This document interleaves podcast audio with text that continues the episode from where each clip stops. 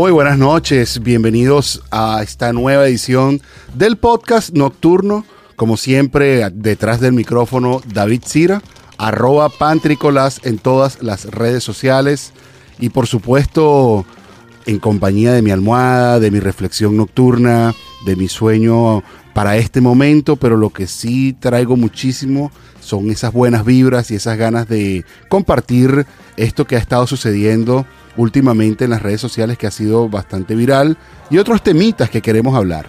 Para eso tengo de invitado a un nuevo amigo que tengo acá, que lo conocí hoy mismo, este día de la grabación, de hecho lo voy a conocer ahorita mismo, con ustedes vamos a conocernos, no nos quisimos ni siquiera preconocer más para hacer las cosas un poco más, uh, ¿cómo se dice? Orgánica, en realidad. Más orgánica, más real, ¿no? Más real, más real imposible. Bueno, eh, Víctor Magaña para ustedes del podcast. Disculpa que eso sí no te lo pregunté. Morraya para Caronte. Este, pues la verdad es que, que me da mucho gusto, David. Es, creo que además salió una cooperación, una pues muy rápida, ¿no? Fue así de un par de minutos, vamos a hacerlo, va, vamos a hacerlo y vamos. Y con gusto, ¿no? Buenísimo, me encanta. Gracias por estar aquí conmigo y, y bueno, y con nosotros, nuestros escuchas. Víctor, ah, no entendí muy bien cuál es el nombre de tu podcast. Morraya para Caronte. Eh, el tema de Morraya para Caronte, acá en México, Morraya le llamamos a todo el dinero, al, al, a las monedas sueltas, ¿no? Ok. Y para Caronte, pues es precisamente la, la, idea del viaje que se tenía que pagar al balseo del inframundo. Entonces, Morraya para Caronte de eso habla, que cada programa va a ser un viaje, que vamos a hablar de un tema y que lo vamos a interconectar con la música. Eh, ten, ese es nuestro gran reto, tener un playlist de canciones que hablen sobre el tema del que estuvimos discutiendo ese día. ¿no? Oye, qué maravilloso, interesantísimo. Entonces, atentísimos por Spotify, por Apple Podcast y todas las redes de podcasting. No sé si estás en YouTube también. No, fíjate que en YouTube no estoy. Es eh, ahí eh, tengo un, un, tema, no he entrado a YouTube. Ya. Porque todavía soy old school y creo que los podcasts son auditivos. No, definitivamente. Este, creo, creo que es momento de, de explorar nuevas plataformas, sí. pero me encanta poder que, que el podcast esté, estés en los oídos de alguien. ¿no? Eso me, me, gusta esa idea romántica. No, yo también, y estoy ganado a esa, a esa idea 100%. La idea de ir a, a YouTube es no quedarse atrás, ¿sabes? Si, si, si la gente está claro. yendo a YouTube, vamos a ir a YouTube también. Quizás no ponerme a ser youtuber, con los cortes youtuber de que uno habla sino bueno, es un podcast, me estoy grabando, tengo una cámara y me grabo mientras hago exactamente lo mismo que hacía antes sin grabarme en cámara. Es como la idea, ¿no? Pero bueno, este episodio de hoy, número 20, se lo hemos dedicado a ciertas trending topics que han estado en ciertas redes sociales, especialmente la más chismosa de todas, que es Twitter, ¿no? En Twitter la gente hace juicios, destroza a la gente, te acusan de cosas y, y, y, se genera cualquier cantidad de rumores. Yo no entiendo, ¿tú tienes Twitter? Sí, sí tengo Twitter. Creo que lo tengo un poco más por el podcast. Eh, pero, pero me parece una red que engloba mucho odio, de verdad. Sí. Es que es, es, como el momento en el que todo el mundo puede sacar todas las frustraciones y decir lo que se le antoje sobre alguien más. ¿no? Entonces, la es que si entras a Twitter, debes de entender que no puede ser nada personal, porque si sí. no, te afearon tu día, ¿no? Sí. Yo, yo solía tener como un alter ego. O sea, yo decía, esa persona de Twitter no soy yo. Ese es el de Twitter, ¿sabes? Y ese era un loco pero de pronto ya no, esa separación no existió más. O sea, al principio era como así, tú eras como esa persona y en la calle eras tú. Eh, eras como el agente 007. Pero después ya no, ya después ya tú eras acusado por lo que tú dijiste en la red social con el seudónimo que hayas escogido, ese eras tú, ya como tal. Además, siempre hay un Twitter, ¿no? Siempre hay algo que dijiste hace algunos años Ajá. que de repente tienen la tendencia de echártelo en cara y, y, y, sí es momento también de decir, ok, pero ese era yo hace seis años, o sea, ya también evolucioné, tienes que aprender a entender eso. También. O sea, nadie puede ser la misma persona durante tanto tiempo. Y si lo eres, más bien tienes un problema, que no has evolucionado, no has crecido, ¿no? Así es, eres un patán o patana. ¿Cómo será el femenino de patán? Patana. Pues, pues. Bueno, en estas redes sociales ha estado empezando a salir bastante con fuerza, con fuerza, con fuerza. Esto, hashtag MeToo, hashtag estupro, hashtag yo te creo y así sucesivamente. También estuve escuchando uno que leí ahorita que se llama FUNAM. No sé si será, si será también para ustedes allá en México un término, pero en Venezuela se ha hecho súper viral estos últimos días. Varios músicos han sido acusados y cuando sale un, acusado nuevo, por ahí alguien más se despierta y acusa a alguien más. Y así han salido varias, varias cuentas que se esconden detrás de un seudónimo y empiezan a hacer la denuncia. yo entiendo el por qué se esconden, ¿no? Porque estás haciendo una denuncia a una figura pública y, y una figura pública a lo mejor puede hacer uso de su ejercicio, hacer ejercicio de su figura, de ser figura pública para, tú sabes, cualquier cosa, ¿no? Como lo que ya hizo. Como lo que ya hizo. Sí, y, y, aparte creo que es un tema que se da mucho más con figuras públicas y entonces eh, entras en el debate de si tienes que creerle a la víctima, porque si no la revictimizas, pero ¿qué pasa también cuando no escuchas la otra historia? O sea, tampoco puedes señalar sin tener hechos solo, solo por hacer... O sea, sí estoy de acuerdo en que se le tiene que dar razón a la víctima. O sea, la tienes que escuchar. No, no, puedes decirle, eres una mentirosa. Pero al mismo tiempo, tampoco tienes que crear la sentencia. Creo que, creo que ya nos pasamos en la parte del juicio a veces y solamente escuchas una parte y todos queremos tener la autoridad moral de lanzar una sentencia. Sí, y es lo que está pasando en Twitter y se están haciendo acusaciones y después una acusación se presenta a una cantidad de comentarios. Fíjate que y los comentarios van destruyendo el alma de la gente, porque no, no solo que tú te sientes mal por lo que tú hiciste en el pasado, ¿no? Sino supongamos que estás arrepentido. Vamos a, yo creo en la gente cuando dice estoy arrepentido. Porque el arrepentimiento cuando es genuino, pues es una situación que pasa. Tú a lo mejor, a lo mejor, aunque no es, vamos a hablar puntualmente de qué estamos hablando.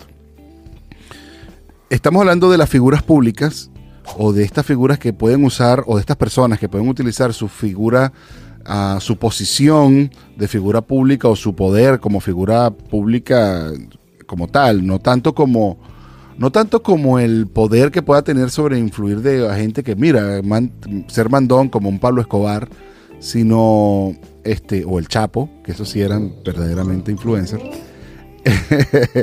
o ¿No? Se sí influenciado.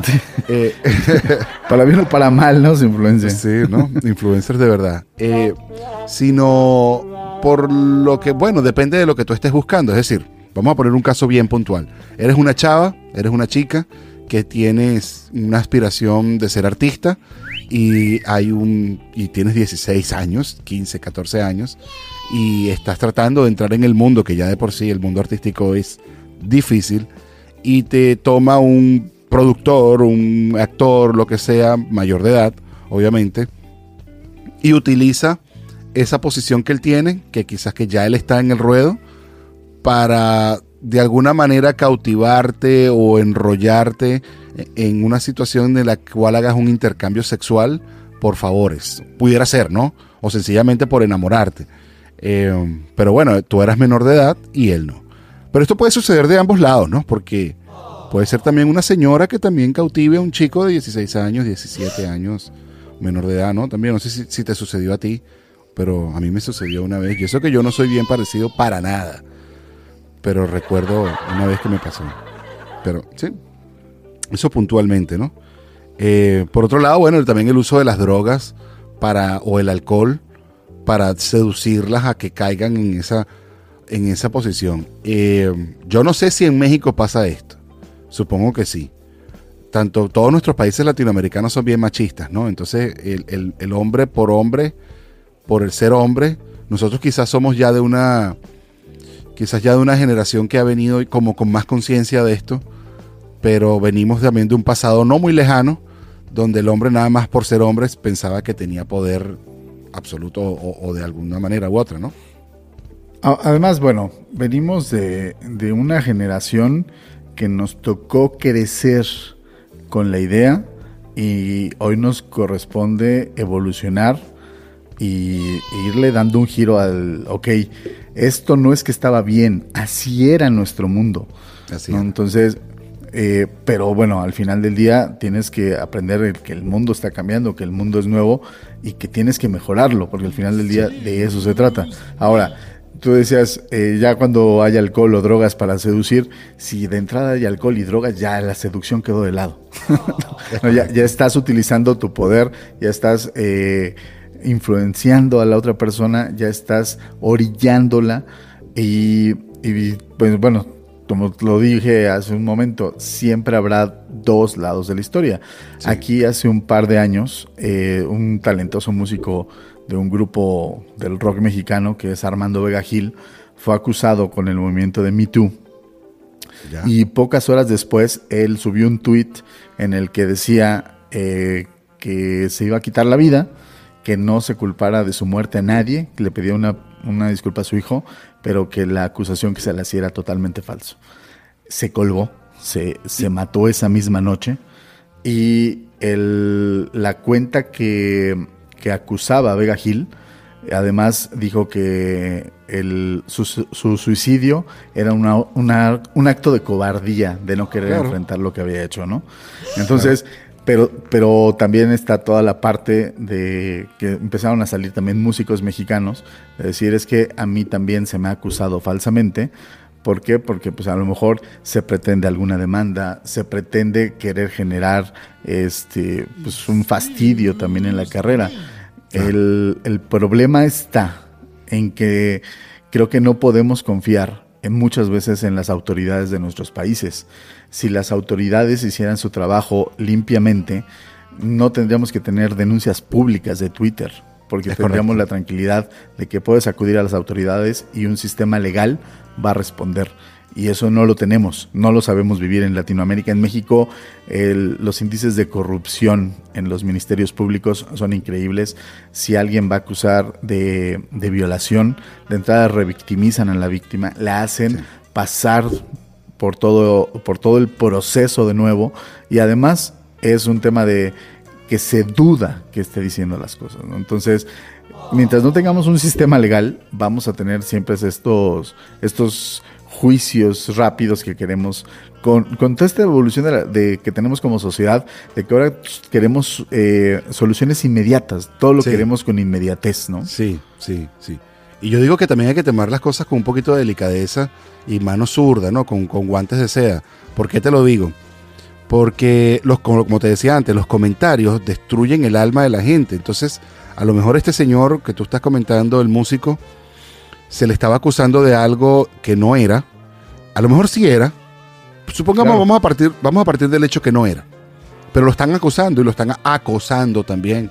Y, le llegan mensajes de odio, y le llegan mensajes de odio, y le llegan mensajes de odio, que eso termina destruyendo una persona, ¿sabes?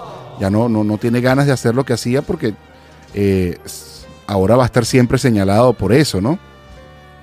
Eh, Sí, no, te escucho. Ah, va, perdón. Y, bueno, también eh, en reciente historia ha venido, también hace muy poco tiempo, un youtuber eh, de nombre Rix, que creo que es uno de los casos más, más sonados. Y creo que es uno de los casos más sonados. te soy muy honesto, te soy muy honesto. No sé qué haga Rix. ¿No? O sea, sí que es un youtuber, pero no sé qué haga. ¿no? Esa es la realidad. Ya, ya. no soy de la generación que lo vea. Pero hay, algo que a mí se me preocupa mucho, más allá del acto de violación que haya sucedido, sino que en ese momento la televisión mexicana, ¿Ya? en vivo, eh, llamó mentirosa a la víctima.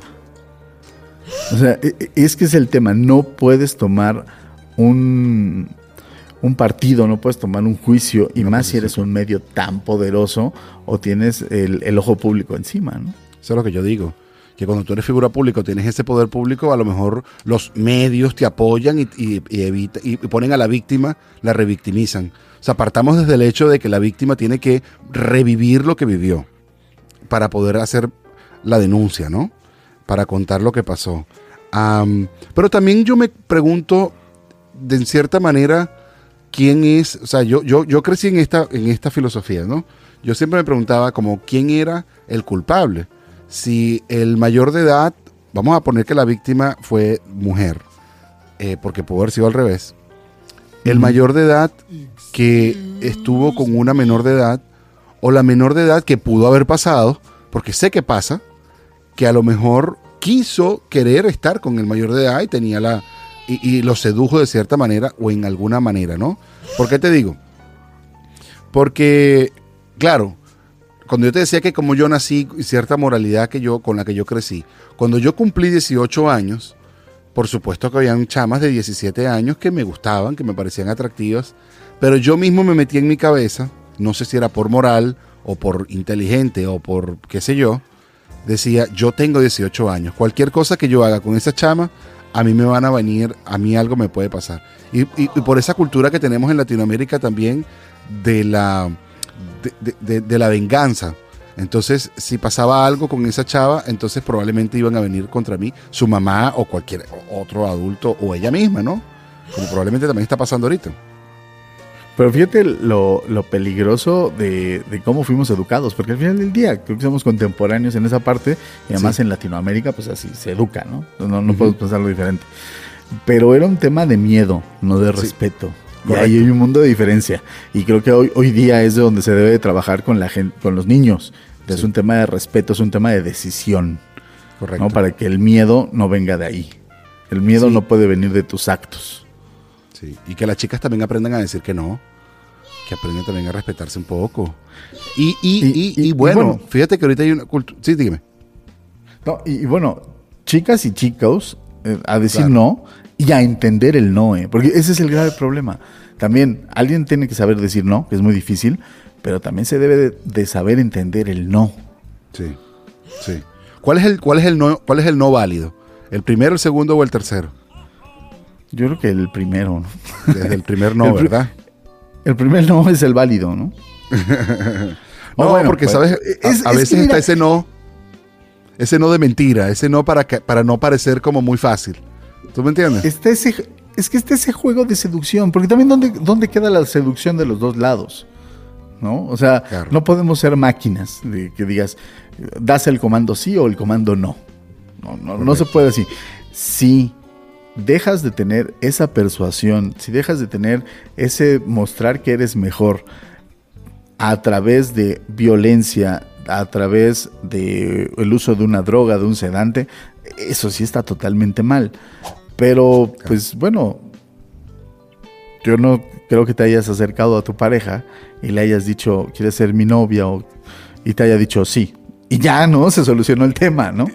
Muchas veces te dijo no al principio. Pues es normal, es normal, es parte Claro. del juego. Claro. Creo que hoy día el problema es que no sabemos dónde está la división del juego y también, también no podemos tener, eh, acá no sé si ubicas el dulce mazapán. El Sí, mazapán claro. es un dulce Sí, sí, sí. muy delicado que apenas lo toques y se rompe, ¿no? Entonces de repente Ujú. decimos, esta generación es de mazapán, las tocas y se desbaratan. Eso No, también es o sea, también tienes que aprender a saber que el no existe y que y es más en los trabajos te dicen no y vas a buscar el sí, pues así son las ventas y las relaciones pues son Total. una venta, ¿no? Total. Y cualquier cosa en la vida, ¿no? Eh, sí, no, definitivamente esta, esta. Cuando decimos esta generación, no sé si estamos eh, no sé exactamente en qué generación estamos hablando, pero sí sé que hay una juventud que viene de como detrás, que es muy, muy, muy sensible, muy frágil, muy fra- y no, y me preocupa porque el mundo no es para ser tan frágil. El mundo es muy, muy, muy malo, muy maluco y muy intenso. Y con la medida que vamos creciendo, se hace más crudo y nos ponemos más solos. Nos quedamos más tiempo solos porque hacer amigos a los 40 años no es lo mismo que a los 20. Y eso también nos, nos- nos daña muchísimo a nuestras personas. Pero ahora hablando del, del Y- tema del, Sí. del, del, del suicidio, porque pasó ahorita en Venezuela, acaba de pasar la, la noticia de hoy. La noticia de hoy es que Willie McKee, que es- era una figura pública venezolana, escritor, poeta, más que nada era figura pública entre las figuras públicas.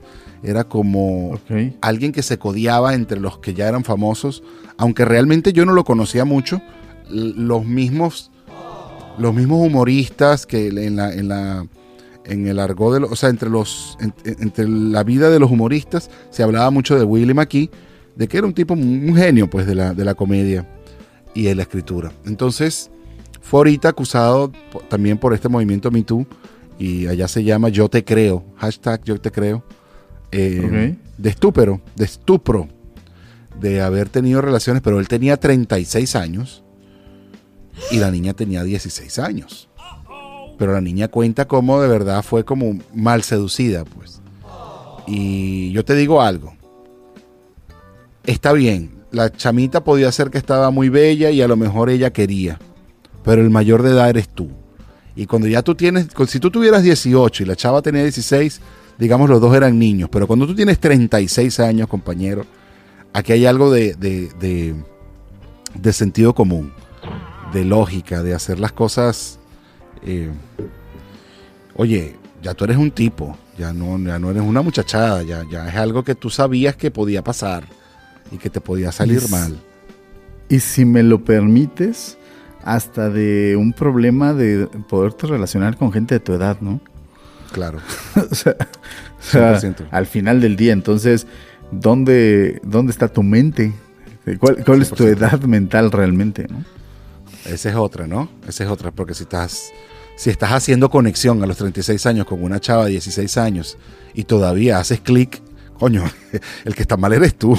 no, no, no, Ahora, bueno, dirían los dirían los clásicos, en el amor no existe edad, ¿no? Ah, en el caso en el caso de que fuera amor, pero ah, el amor es mucho más allá de ese sentimiento, de esa chispa química, ¿no? Sí. Y sí, cuando lo dices, a los 36 años eres perfectamente consciente de todo lo que sucede. Absolutamente. Y eso que sabemos que el, el mundo lo gobierna el sexo y el dinero. Lamentablemente, esos son los dos sentimientos que gobierna el mundo, el sexo y el dinero. Y por eso te pregunté, era la, viene la siguiente pregunta, ¿no? ¿Y qué pasa ahora con los sugar daddies? Entonces ellos no son violadores porque tienen plata y, es como medio consensuado. ¿Sí me entiendes? No, y, y, olvídate de ellos. ¿Qué está pasando con las chicas que lo asumen incluso como un trabajo, ¿no? Ya. O sea, yo trabajo consiguiéndome sugar daddies.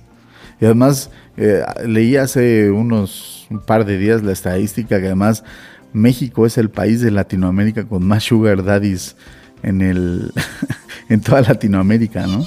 Y, y es y además súmale un gran efecto. O sea, digo, desgraciadamente lo tengo que mencionar porque mi país está lleno de complicaciones, pero súmale el efecto narcotraficantes. Sí, sí.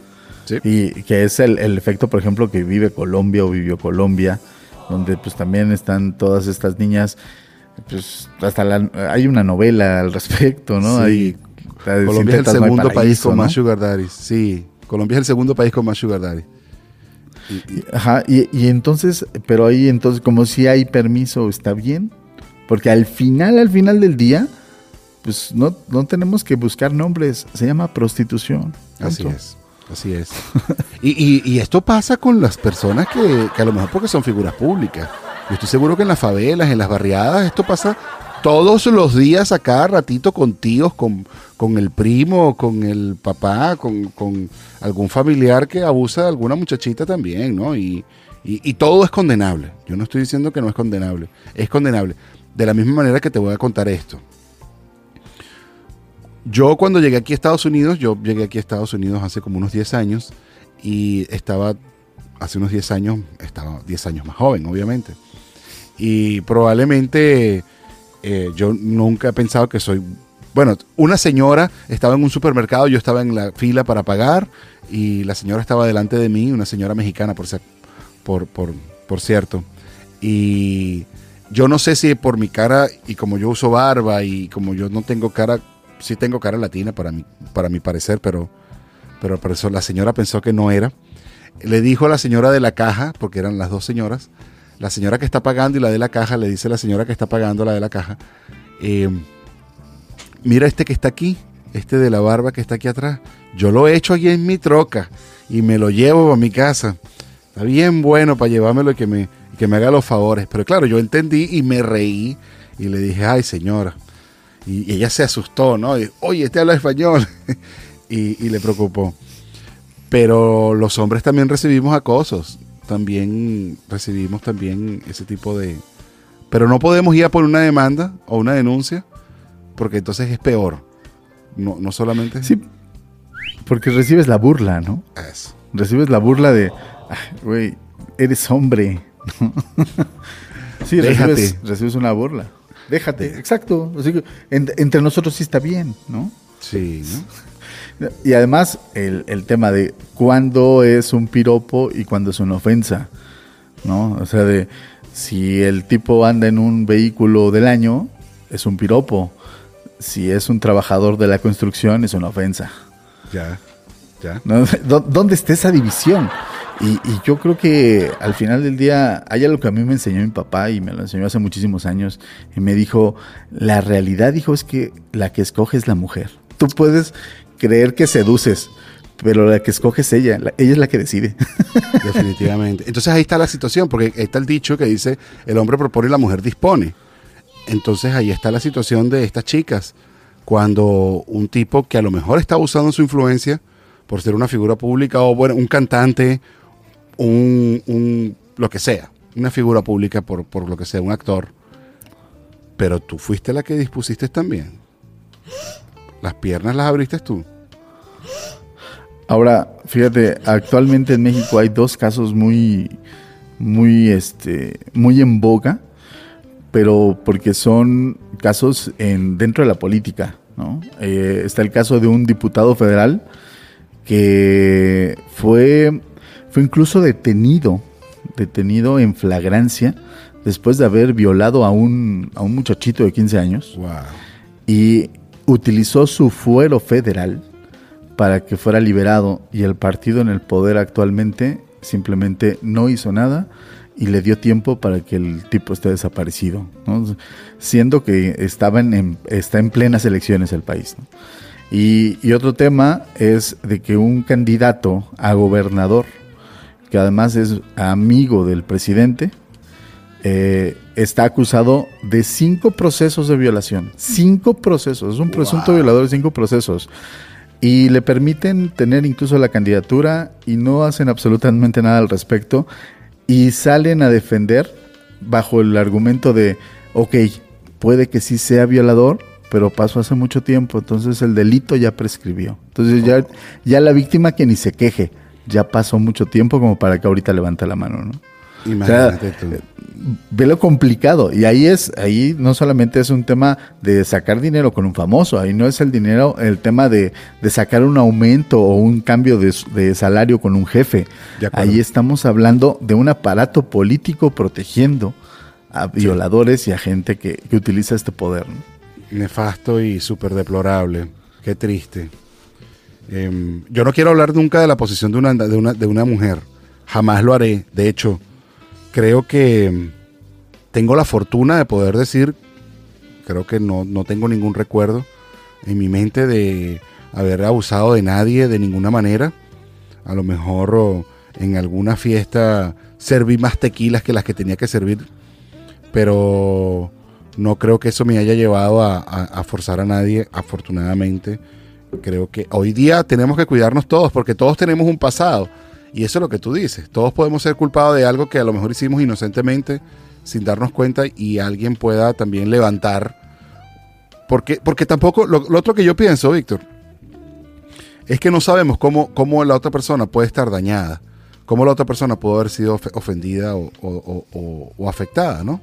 Entonces yo no sé si a lo mejor porque tú dijiste esto te ofendió, perdón, me ofendí yo también, ¿no? Como decimos acá, cada quien sabe lo que carga en su morralito, ¿no? Sí, sí. Es así, es así. Es un tema bien triste y bien interesante. No, no quiero nunca ponerme desde la óptica de una chica.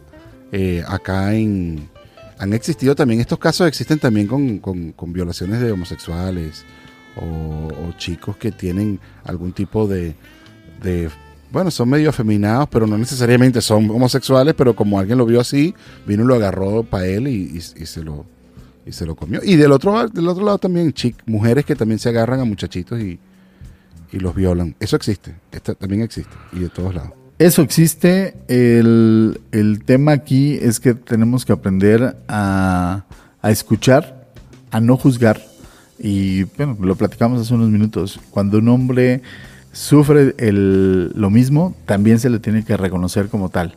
Así es. Y no, no recibir la burla, ¿no? Esa es otra, ¿no? No burlarse "Ay, te violaron, qué gafo, qué tonto. No, no, me violaron, o sea, yo, te violaron O- un tipo. Dime. O como, o como hubo también un, un, este, un caso en Veracruz también de, de un grupo, de un grupo de, de muchachos que viola a una chica, este, pero este, la violación fue solamente con, con dedos. Y el juez, el juez libera a los, a los acusados porque dice, pues si no la penetraron con el pene no hay violación. O sea, un juez, ¿no? Qué locura, qué locura. E- e- e- esos son el tipo de cosas que creo que sí tienen que ser muy indignantes, que no son tampoco para agarrar y entonces tratar de cazar a alguien en la calle y hacerte justicia por tu propia mano, sino que más bien son el tipo de cosas que se deben de enseñar, que se va a decir por qué está mal y educar sobre el tema. Pero ya no puedes hacer nada para revertirlo. Sí puedes educar para que no siga sucediendo, pero ese es el punto. No solamente buscar el castigo y el linchamiento. Necesitas el aprendizaje y el aprendizaje tiene que ser como sociedad. Claro, que, al final del día no, no tengamos, esto que yo estaba conversando ahorita, el miedo de no hacerlo porque te van a, a, a- a linchar, sino la cultura suficiente de no hacerlo porque tú entiendes que eso no está bien. Y ya. Es correcto. Eso, eso me encanta, esa reflexión está muy buena. Es una muy buena reflexión nocturna para cerrar ese tema como tal. Eh, igual, solamente para cerrando, o sea, perdón, para cerrando no es una palabra, cerrando este tema. Eh, un beso forzado, un beso robado, una agarrada de mano, o una tocada donde no es tan bien, es una violación. Es también. Inmediatamente. Cualquier, cualquiera, Sí. cualquier cosa que tú, no que tú no consentiste está mal. Así.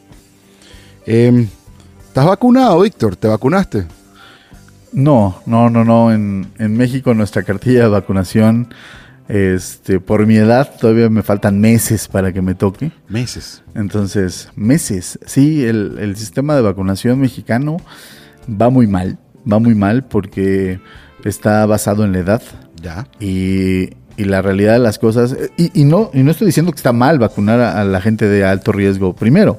No, Claro. no, eso no está mal. Eso qué bueno. Me da tranquilidad de decir, por ejemplo, mis papás, los dos afortunadamente están vacunados y qué bueno, ¿no?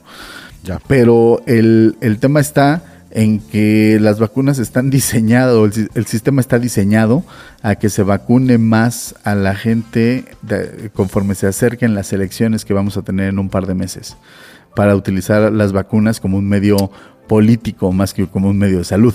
Entonces apenas está empezando eh, la primera dosis de vacunación para personas que están entre el rango de los 50 a los 59 años Ya. pero las personas que fueron vacunadas, los adultos de tercera edad, todavía no se tiene garantizada la segunda dosis. Wow. Entonces eh, va a ser un un poco lento. Entonces yo que estoy en el escalón de los 40, realmente los, la vacunación en programación, si es utópicamente perfecta, debería de empezar por ahí de agosto. Wow. Entonces to- todavía me falta. Todavía Estás en los falta, ¿no? 40, estás, estás en, en el pseudo escalón de los 40 igual que yo. Sabes que los 40 son los nuevos 20. Así dicen. por Sí. acá. La verdad es que comiendo bien, haciendo un poco de ejercicio, tienes la energía de los 20. No, Con la no. sabiduría de los 40. ¿no? Eso es muy importante, ¿ves? Y con eso, lo único, lo que no la puedes es usar para el mal, para andar seduciendo niñitas de 16 años. Aprovechándote de tu actitud manganzón. Mira, la nueva normalidad está tratando de volver, o sea, la nueva normalidad está tratando de imponerse, pero la vieja normalidad también quiere volver. Entonces estamos en ese encuentro de la nueva, de la nueva normalidad con la vieja normalidad, encontrándose en, este mundo donde vivimos. Y ya mucha gente, por ejemplo, aquí en Estados Unidos la, vacunación ha sido un poco más efectiva. Y, bueno, hay bastantes personas ya que están vacunadas en general. Yo estoy vacunado y sé que mucha gente ya de mi edad lo está. Mi esposa y un montón de gente. Y empezaron ya las reuniones un poquito a darse más. A darse más. Me llamó la atención una publicidad de una cerveza que no voy a nombrar. eh, que te pasé por allí el, la publicidad Sí. muy interesante. Que eh, está en, bueno, típico, nosotros en las fiestas tenías la cerveza, la ponías aquí en el murito y bueno, si, si te volteabas y la volvías a agarrar, y este, si habían tres cervezas, tú elegías la que tuviera más y la agarrabas, la que era más fría. Esta es la mía. Y te la tomabas. Pero hoy pasa eso, pues ahora si se quedan tres ahí, se quedarán las tres calientes porque nadie va a agarrar sin saber que, de quién era la tuya. O incluso el, el decir salud, ¿no? Y chocar la, la punta de la cerveza, los, ¿no? los picos. Sí, Claro. ahora ya todo es a distancia, ¿no? Ya es un poquito este saludo de codo, el, el, bueno, usar la, la mascarilla, que, que no se puede usar en todos lados. Sí. Digo, sales a comer. Ah, actualmente acá en México se están empezando a abrir algunos bares. Entonces, pero, pero es curioso, ¿no? Porque es, estás afuera y todo el mundo está con las medidas Sí. para que entonces entres al bar y entonces ya te quitas la mascarilla y adiós medidas. Entonces, Sí. nos, eh, nos, eh, este, este comercial de la cerveza, la verdad es que consigue, consigue además tener eh, humor, ¿no? De, de algo, de algo que es feo, porque la verdad es que la distancia es fea. Sí, ¿no? sí. Y consigue tener eh, y siendo gracioso y al final termina diciendo algo muy importante que dice, para que podamos estar juntos otra vez, ahorita sepárate, ¿no? Sí. Pero, pero está, la verdad es que está padre. Yo Me vi un- eh, el que me mandaste y luego vi otro. El, el mensaje está divertido. La música es muy buena en el comercial. Está, empata muy bien la música, que es algo que a mí siempre me importa como mucho. Y este, pero no sé qué tanto realmente la gente, después de tomar dos o tres tragos, siga manteniendo la distancia. ¿eh? No, se te olvida. Y después de cuatro o cinco, tú eres mi hermano. Y después yo te extraño y te quiero mucho. ¿Tú me entiendes? Somos el zoo politicón, ¿no? ¿Dónde van a quedar esos tragos cruzados? ¿Dónde van a quedar el, el tómate mi trago? Claro. Tó- Tómate aquí. Y, y no, y serviste el tequila en uno, yo me tomo uno, te sirve tequila y tomas el del mismo. ¿Cómo hacemos? O de la botella. O de la botella De la botella, ¿no? Yo no sé La cómo- canción esta de Pásame la botella no la vamos a volver a Eso- escuchar eso fue- fue en ninguna pista, ¿no? Totalmente prepandémico. ¿Sabes qué? Estuve escuchando. Sí. Ajá. No, te No, no escucho, te escucho. No, no, no. Ah, no. te decía que, bueno, esto del el saludito de codo, a mí como que, como que ya me está gustando, ¿eh? ¿Ah, Está, sí? está como padre el saludo de codo, el saludo de puñito. Le Está- agarrando también gusto. está. Y hace, hace un par de semanas salí con unos amigos y rentamos una cabaña para celebrar el, el cumpleaños de un, de un amigo. Entonces fuimos un grupo, no, no más de 12 personas. Somos amigos muy cercanos. Todos sabemos que no estamos, eh, este, no tenemos COVID. Todos íbamos perfectamente sanos, por fortuna. Pero ninguno nos atrevíamos a abrazarnos después de, de que no teníamos más de año y medio de no vernos o un año de, de no vernos. Era así un tema como de puñito y, y ya como que incluso el, abrazo ya lo estamos dejando de lado, ¿no? Sí, sí. Y es difícil para nosotros los latinos dejar de abrazarnos y Mucho. besarnos. Eh, es difícil. Mi, mi mamá vino de viaje hace como dos meses y llegó acá y venía de Florida. Y bueno, ya yo estaba vacunado y en cierta manera ya cargaba mi mascarilla también, pero cuando la fui a recibir en el aeropuerto, eh, era esa sensación de no sé si te abrazo o espero a que, o qué hacemos. y, y bueno, nada, la abracé, ¿no? Me, me- me arriesgué, era mi mamá, eh, es mi mamá, pues eh, tenía que tomar esa, ese riesgo. Pero, pero sí, efectivamente es algo bien loco que, que pasen estas cosas porque eh, es, es- es nuestra naturaleza con, contra la ciencia, como siempre, ¿no? Nuestra naturaleza de querer hacer... Pero tú, tú- me comentaste algo bien, bien interesante. Nosotros los latinos somos muy, como tú dijiste, muy... O sea, mientras, en la preproducción, así cuando estábamos conversando, Ajá. Que los latinos somos muy obedientes a las reglas, ¿no? Sí, sí, sí. No, no nos conocen por buscarle cómo saltarla, ¿no? O cómo, o cómo darle la vuelta. Ah, no, no, no, ¿cómo que no? Claro que sí. Porque, porque aparte hasta lo presumimos, ¿no? Sí. Somos latinos, tenemos ese picor para hacer las cosas, ¿no? Somos un poquito Ese más tramposos. Exacto. Sí, sí, ese es el sabor latino. Ah, no, usted nunca ha visto, tú nunca has visto un mexicano saltando una, una cerca. un muro, una cosa así. Esas son Aquí fuimos capaces de hacer todo, todo un movimiento de saltarnos los torniquetes del metro para demostrar el repudio por el aumento al precio del metro. No, no así es que no hay, no hay nada que no se pueda brincar, no hay montaña que no se pueda subir. Mira, estamos acá haciendo un podcast, este, y tú tienes un montón de tiempo haciendo podcast y haciendo radio. Yo tengo como un año ya haciendo radio web y como un año haciendo podcast. Eh, primera vez que hace muchos años empecé a escuchar de podcasting y no era tan sencillo hacer un podcast. Entonces, estábamos conversando ahorita, lo que tú dices es verdad. Estamos seguramente en una segunda oleada de podcasting. Un montón de gente se descubrió. Y, e incluso en enero, diciembre del año pasado, enero y febrero, los micrófonos en Estados Unidos era un problema. No había micrófono. No podías comprar un micrófono serio porque no, no existía nada. Se habían acabado de la gente que empezó a comprar micrófonos por todos lados. ¿Qué es un podcast para ti? ¿Qué significa un podcast? Un podcast. Mira, si nos vamos a, la definición que dio Curry hace muchos años, el podcast es simplemente un archivo de audio, un archivo de audio que le, le facilita a la gente poder dar un mensaje muy específico y hacía alusión a, tener ese, ese poder de quitarle el poder a los medios masivos. Es decir, el, poder de comunicación lleva a estar entre, entre la gente, entre más cercanos, que te permitía escuchar lo que querías escuchar de quien querías. eso, eso es la esencia del podcast. La verdadera democratización del medio, ¿no? Recordarás cuando salieron los podcasts, solamente los podías utilizar a través de, iTunes. Era solamente con la plataforma iTunes. Algunos pagabas por ellos. Los que no utilizaban un iPod en ese momento no sabían que era un podcast. El podcast se democratizó. Después se olvidó por muchos años. Cierto. Y la pandemia lo revivió. Cierto. Lo revivió, lo revivió. Pero sí lo sigo sosteniendo y soy un old school y soy un purista y soy un enamorado de que el podcast tiene que ser un tema de audio.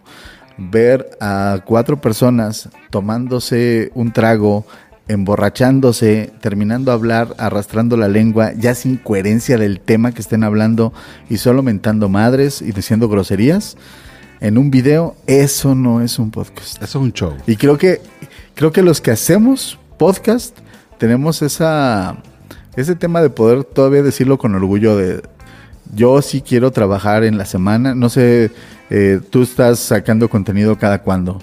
Mira, yo estoy tratando de, como yo tengo, estoy haciendo radio y estoy haciendo el podcast mío, yo saco, y bueno, yo, yo sí estoy incursionando un poquito en el YouTube, tanto como youtuber como YouTube de podcast. O sea, solamente me grabo como este. Sí, sí. Estoy tratando de sacar entre uno, perdón, entre dos a tres episodios semanal. Que lo que es muchísimo, muchísimo. Pero depende de lo largo también que sea el episodio. Es complicado. Yo, yo normalmente saco uno a la semana. No, no, saco, no saco más.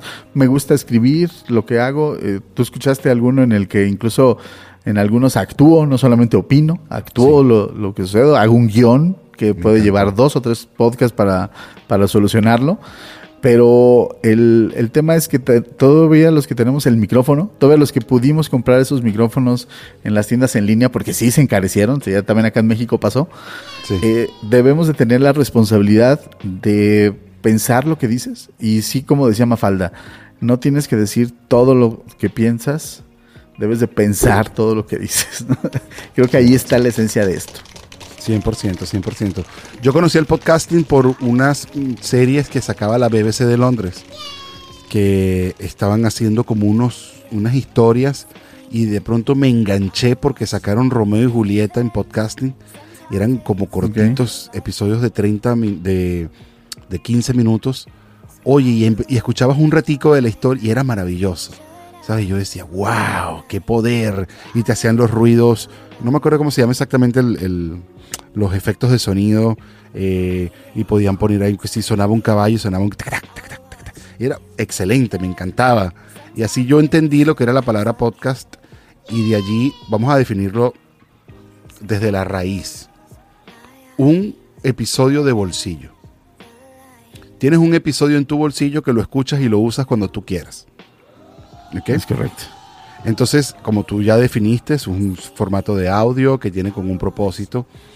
Pero yo quería ir a, este tema, lo estoy abordando porque eh, me encanta la idea de que la gente entienda que casi todo el mundo debería tener un podcast.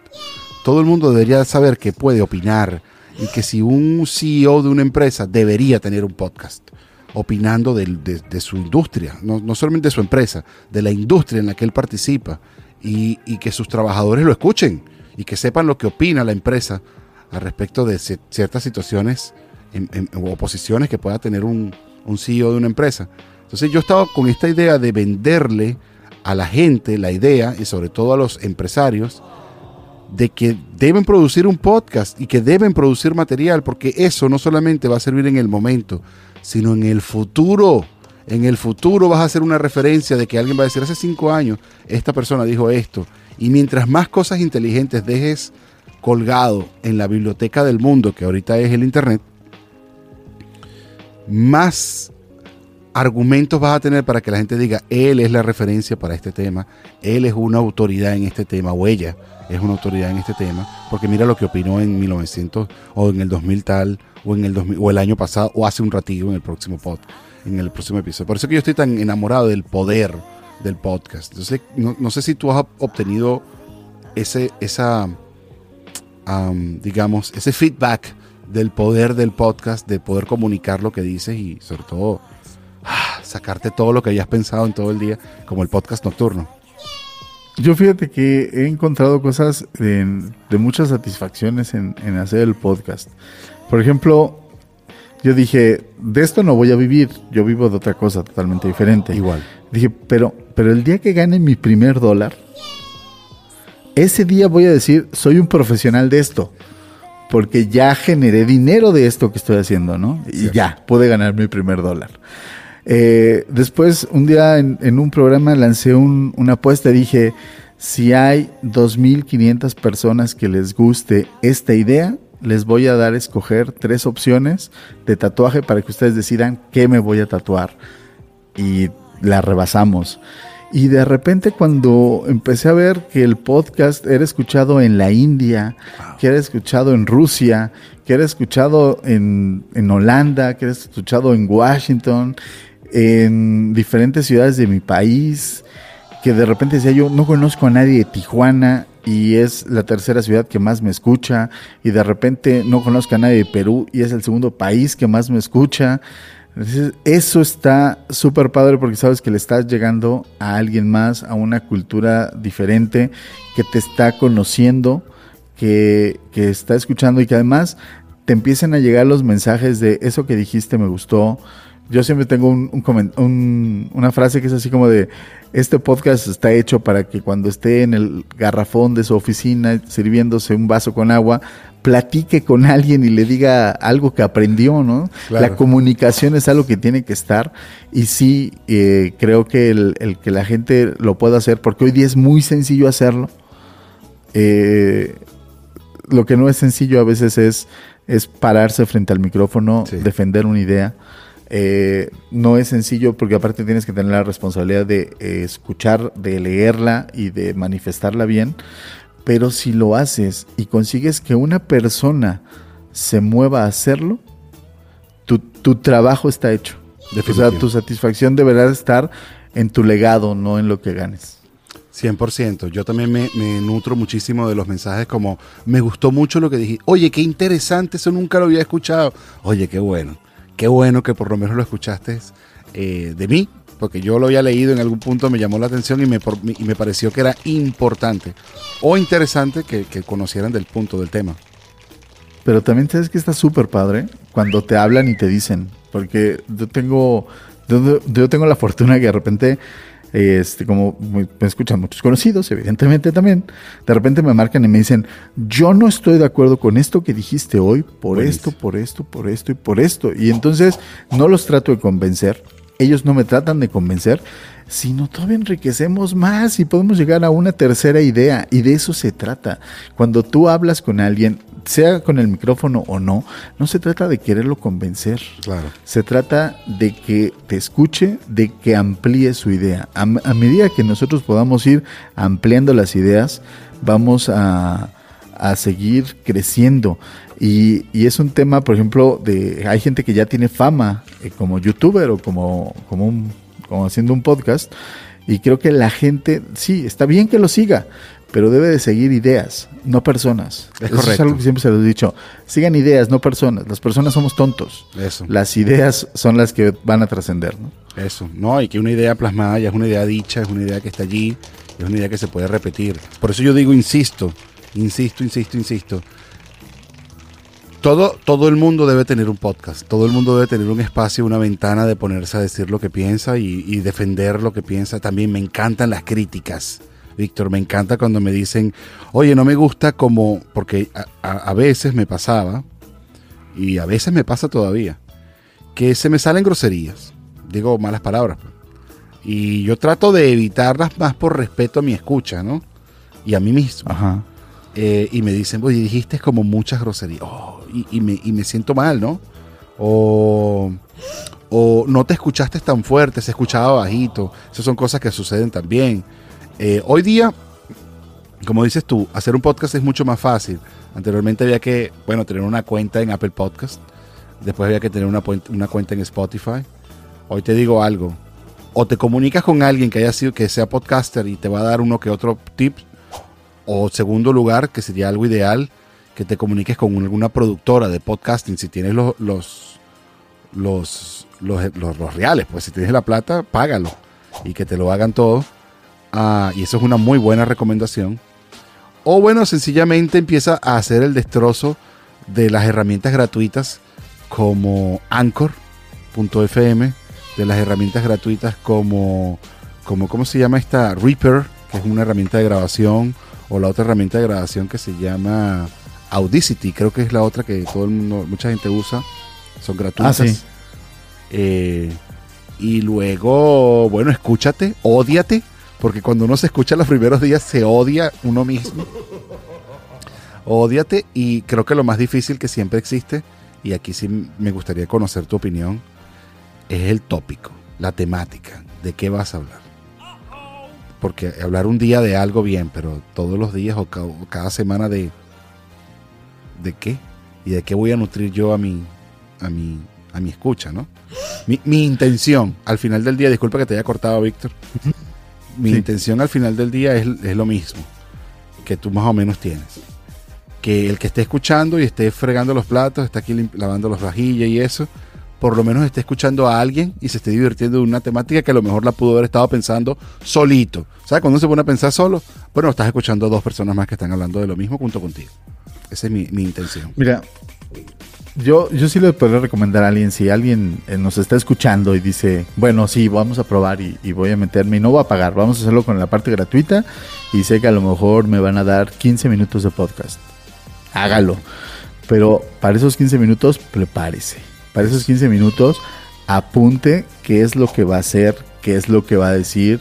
Hay que tener esa estructura porque de repente también te ha pasado, seguramente que de repente estás hablando y te pierdes un poquito y de Sí. repente ves el contador y dices, híjole, yo ya voy a acabar mi idea y llevo tres minutos. ¿no?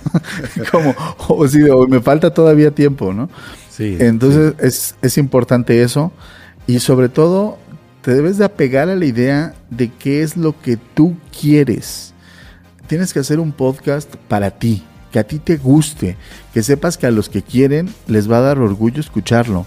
Y si la gente que está allá afuera le gusta, ya ganaste. Así. Pero si empiezas a hacer algo porque te dijeron que a los demás les va a gustar, o empiezas a actuar con respecto a lo que te digan, a mí me gustaría que hicieras esto, y entonces para darle gusto a esa persona lo haces, perdiste tu esencia y entonces ya no se escucha, como dijiste, orgánico. Esto ya no es natural. Entonces sí, sí hay que hacerlo así y, y que tengas una idea. Yo, por ejemplo, tuve una idea así de, a ver, yo voy por 50 episodios, los voy a dividir en tres temporadas. De cada temporada voy a, a hacer un tema y, todo lo que puedo desarrollar ahí, ¿no? Incluso tuve una... Yo, tengo una fascinación estética por el diablo. Soy, soy ateo, soy ateo. Entonces no, no creo en Dios, no creo en el diablo, pero estéticamente como se generó el diablo a partir de la Edad Media para acá, me gusta, ¿no? Entonces hice una temporada, una satánica temporada, que de lo único que se trataba era de desmitificar al diablo de que de, del diablo es un enemigo que muchas veces es político y social y le queremos dar las responsabilidades de nuestros actos. Entonces fue eh, ir, ir viendo cada uno de los pecados capitales, cómo, cómo tenerlo. O sea, sí hay que, es importantísimo tener una idea, tener una idea muy clara, apegarse y disfrutarlo, porque de verdad es que el estar hablando, el estarlo disfrutando y saber que le vas a llegar a alguien, pues que sea ese, eh, que tengas ese respeto por quien te va a escuchar. También eso es bien importante. Eso es lo que yo iba a acotar nomás. El respeto a la escucha eh, es lo más importante. El respeto a la escucha, eh, respétalo de su tiempo, respétale su orden y respétale lo que quiere escuchar también. Y, y respétale sobre todo que si te está escuchando, te está escuchando por algo. Y él le da valor a lo que escucha de ti. Y entonces, claro. Eh, dale tú también valor a que él le valora lo que tú también estás produciendo. Víctor, este episodio número 20 tiene que terminar, lamentablemente. Y este ha llegado el momento. Eh, nos estamos conociendo tú y yo por medio de una red nueva que está sucediendo hoy día, que me encanta, por cierto, porque es algo que yo he venido eh, profesando hace mucho tiempo, que debemos unirnos en algún tipo de cámara y está creciendo a una velocidad increíble, ¿eh? Increíble, ya yo no le, llevo el tiempo, ¿viste? No le llevo el tiempo. Hoy, hoy hablé contigo, me salí un segundo, volví, tenías 85 mensajes nuevos. Te volví, te respondí, volví 80, 90 y tantos mensajes nuevos. Va a una velocidad que ya no lo, no lo llevo, no lo llevo. Pero me encanta. Me encanta la idea. Eh, por ahí también me contactó una gente antier, ya te voy a decir cómo se llaman, se llaman así. Se llaman así, ya te voy a decir, de primera mano. Se llama, se llama, se llama, y que es más o menos lo mismo. Me encantó porque vino en la misma onda y me, dijeron que querían este, que participáramos todo el mundo, ¿no? Se llama Asociación Iberoamericana de Podcasting. es un, un, señor español y dice que, bueno, que él quiere hacer como una asociación con todos los podcasters de habla hispana y la idea es que nos apoyemos, que nos demos... Eh, que hagamos como unas especies de seminarios donde, mira, expresemos el conocimiento que tenemos y, nos apoyemos y nos sigamos y nos escuchemos y nos demos likes y, así sucesivamente. Yo, yo, yo te invito a una idea que, que me encanta y siempre se la digo a mis otros colegas podcasters. Yo quisiera que hiciéramos un podcast que se llamara, que se llame Me voy de podcast entonces, en vez de irme de compras, me voy de, de podcast. Escuchamos hoy el podcast.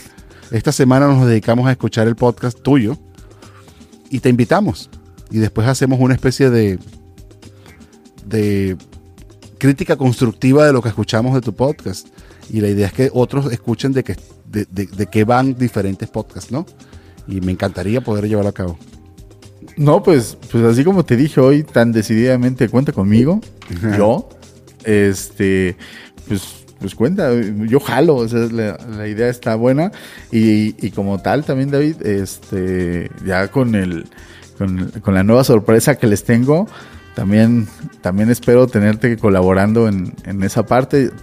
Es un proyecto en el que les voy a pedir a los invitados tarea, para que hagan su tarea. Va a ser una tarea que van a disfrutar muchísimo, estoy seguro de ello y vamos a platicar de ella. Vas a, vas a ver, te va a gustar, te va a gustar, así que sé que voy a contar contigo como invitado. Estoy anotado, claro que sí, con lo que tú quieras, con ayuda de cualquier tipo. Víctor, ¿cómo te encontramos en las redes sociales? En redes sociales estoy en Instagram como bicho85, bicho con V, bicho85.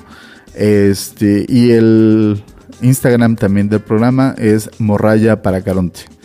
Ahí en esas, en Instagram es donde me pueden encontrar. En Twitter también estoy como Morraya para Caronte. Este, pero la verdad es que uso más Instagram. Me parece mucho mejor buena onda que, Twitter. Entonces, ahí, me pueden contactar fácilmente. Bueno, no uso más redes sociales. Es, ha sido todo un placer de verdad, Víctor, haberte no solamente conocido, conversado de esto, escuchar tu impresión, tener un nuevo amigo. Ya, sé, ya sabemos que podemos ir a Querétaro y tenemos una casa ahí. Eh, ya, yo me con las puertas abiertas. no, con las puertas abiertas no porque nos roban, Víctor. Pero, pero gracias y muy, igual, igual de este lado, cuando puedas, cuando te pases de este lado al vecino del norte, aquí tienes también una casa donde puedas llegar y grabamos en vivo, por supuesto. Eh, igualmente un abrazo a la distancia. Esperemos poder colgar este episodio, bueno, dar noticias de que hicimos ya nuestra primera colaboración allá en la asociación en la que estamos ahorita y, igual, y bueno, nada, te despido esperando que, que podamos tener mucho más muchas más otras pues, conversaciones. Muchas más, ojalá, la verdad es que mucho éxito. También estuve escuchando, este, te estuve escuchando por la tarde antes de poder hablar contigo para saber ya. cómo era tu, estilo. Este, la verdad es que me encantó y que bueno, la verdad es que agradecido de verdad. Y pues pasamos un tiempo bien agradable. Eso es, eso es lo más padre de esto, ¿no? Que se te pasa el tiempo volando. Y de verdad, de verdad, muchas gracias, felicidades. Y pues que sé que no va a ser la última, ¿no? No, no va a ser la última. Un abrazo, un abrazo a todos a la distancia. Ya saben que me pueden encontrar a mí en todas las redes sociales como arroba pantricolas.